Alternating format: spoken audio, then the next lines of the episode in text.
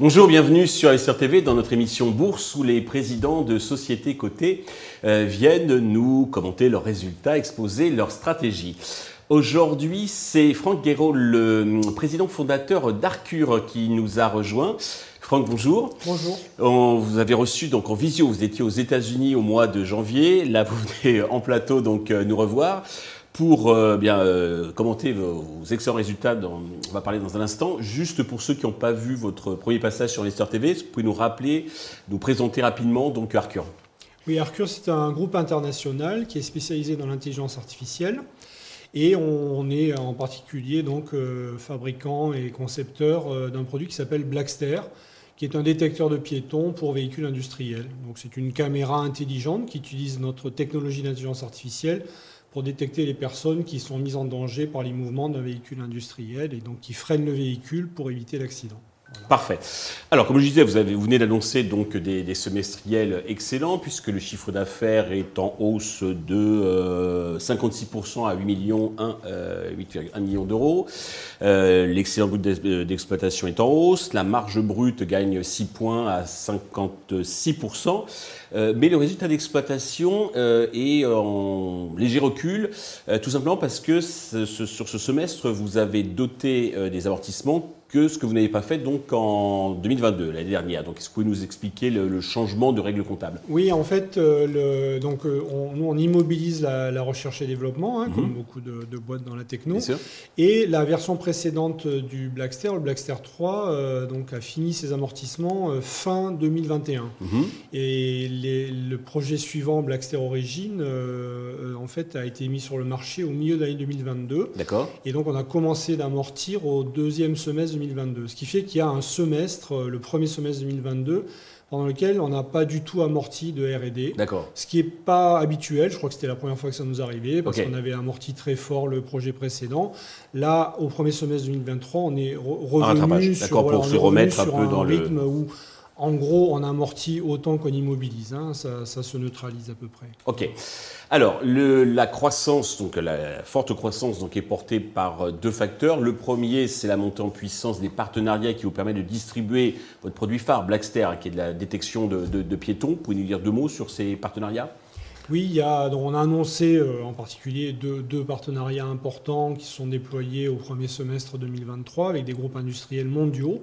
Et donc, euh, ça veut dire qu'on fait des ventes de, notre produit, euh, autant en France, au Mexique, en Pologne, dans, plusieurs pays, euh, pour ces deux industriels-là, donc qui ne souhaitent pas communiquer, donc on ne donne pas leur nom, en l'occurrence, mais qui, ça représente des partenariats de plusieurs centaines de, Blackster. D'accord. Donc, quand on regarde les volumes réalisés par Arcure, ça reste minoritaire finalement. Donc, le le gros de notre production, c'est un ensemble de clients historiques euh, et, ou de clients qui essaient le produit mais qui ne l'ont pas encore déployé. Euh. Donc on donne en général ces exemples de, partenariats pour illustrer les, modes de déploiement de notre produit. D'accord. Mais c'est une activité qui est en continu, à la fois les, partenariats. C'est pérenne et vous euh, pensez en avoir d'autres pour... Il y en a d'autres en ce moment. Là, voilà, et on en a d'ailleurs il y en a qui se sont redéployés depuis l'annonce de ces partenariats-là.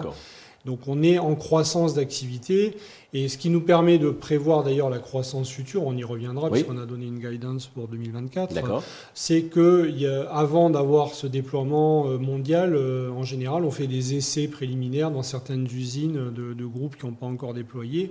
Et donc euh, on n'a jamais eu autant d'essais, de tels essais dans le monde entier. Euh, de notre produit, ce qui veut dire que dans les mois et les semestres qui viennent, euh, il y aura ces déploiements sur des flottes importantes dans le monde entier. D'accord. Notamment, vous dans le monde entier, parce que c'est aussi un facteur de, croissance. Vous êtes même du reste installé euh, donc aux États-Unis et, en Europe, donc hors, France. comment, comment vous fonctionnez alors, à l'international? Qu'est-ce qui explique En fait, c'était un, des un des projets qui était financé par l'international introduction en bourse en 2019, c'était de se déployer en particulier en Allemagne et aux États-Unis. Mhm. Donc on a ouvert un bureau commercial en Allemagne, une filiale aux États-Unis.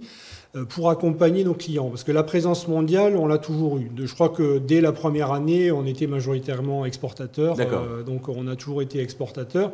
Mais quand vous travaillez avec des grands groupes internationaux, euh, souvent ils ont des usines un petit peu partout dans le monde. Mhm. Et quand ils montent un partenariat avec vous, ils veulent s'assurer qu'ils auront un soutien dans tous les pays. Donc c'est important d'avoir une présence soit directe, comme on l'a dans une dizaine de pays. Proche des lieux de production. Voilà, des lieux de production, où on peut assurer qu'il y aura un support technique, un support commercial soit avec des partenaires. Dans certains pays, on a euh, simplement des distributeurs avec lesquels on a monté des partenariats et qu'on a formés à notre technologie. Très bien. Euh, avez-vous des, cibles en vue à acquérir? Alors, on est en veille permanente. Il n'y a rien de précis à l'heure actuelle, hein, mais on surveille en permanence parce que, bon, aujourd'hui, notre croissance, on la réalise de façon organique, euh, mhm. de la gamme 20 à 25% par an, et on va continuer comme ça. Euh, mais on est sur un marché qui est en pleine mutation parce que l'intelligence artificielle telle qu'on l'a connue, nous, dans les années 2010, quand on a lancé notre produit, euh, bon, ben, c'est plus l'intelligence artificielle C'est en train d'exploser, en plus. Voilà, c'est en train d'exploser. Notre marché lui-même, il explose. On a créé ce marché de détection de piétons pour véhicules industriels, et maintenant, il y a, la demande est très forte. Donc, il faut qu'on soit prêt, éventuellement, aussi à se déployer sur, euh, sur des marchés connexes.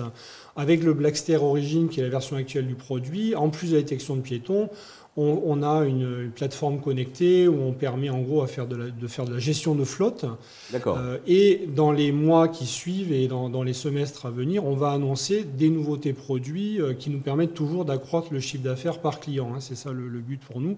Puisqu'on s'est construit une notoriété et une base client. Une fois que vous êtes implanté, vous essayez donc de vendre plus de, vendre plus euh, autour de cette plateforme connectée. La détection de piétons, c'est un bon point de départ. Mmh, finalement, voilà, quand on a une flotte de chariots élévateurs, on veut faire d'autres choses, on, veut suivre les assets, on veut faire, euh, voilà, avec la technologie, notamment avec les transformers et tout ce qu'on voit venir dans l'IA, nous, on va être capable de proposer des services bien plus avancés et donc qui vont nous permettre de facturer plus euh, pour chacun. Donc peut-être d'où l'intérêt de, euh, bah, d'acquérir quelques cibles. Quoi, voilà, donc il, voilà, il pourrait y avoir des compléments dans le futur. Mais en ce moment, il n'y a rien de, précis. Un point sur l'endettement?